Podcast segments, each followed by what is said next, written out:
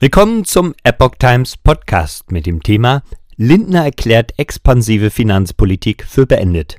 Ein Artikel vom 4. Juni 2022. Bundesfinanzminister Christian Lindner, FDP, will in den laufenden Gesprächen mit seinen Kabinettskollegen über den Haushalt 2023 ohne Ausnahmen auf die Einhaltung der Schuldenbremse bestehen. Alle Vorhaben außerhalb des Sondervermögens stehen unter dem Vorbehalt der Schuldenbremse sagte Lindner der Welt am Sonntag.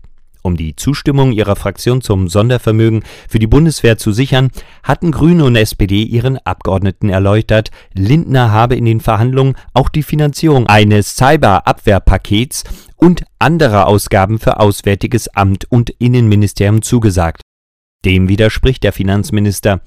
Ich halte Maßnahmen für Cyberabwehr, außenpolitische Ertüchtigungshilfen oder Zivilschutz auch für wichtig so Lindner. Aber es gebe bisher keinerlei Mittel zu sagen. Wir werden in den Haushaltsberatungen Prioritäten erarbeiten müssen.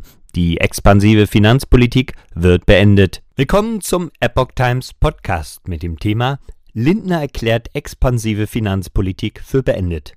Ein Artikel vom 4. Juni 2022. Bundesfinanzminister Christian Lindner, FDP, will in den laufenden Gesprächen mit seinen Kabinettskollegen über den Haushalt 2023 ohne Ausnahmen auf die Einhaltung der Schuldenbremse bestehen. Alle Vorhaben außerhalb des Sondervermögens stehen unter dem Vorbehalt der Schuldenbremse, sagte Lindner der Welt am Sonntag.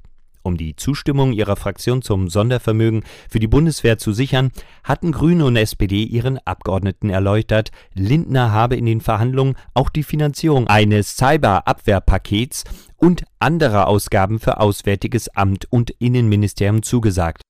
Dem widerspricht der Finanzminister.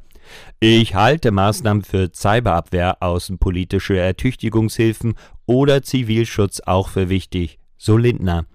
Aber es gebe bisher keinerlei Mittel zu sagen. Wir werden in den Haushaltsberatungen Prioritäten erarbeiten müssen. Die expansive Finanzpolitik wird beendet.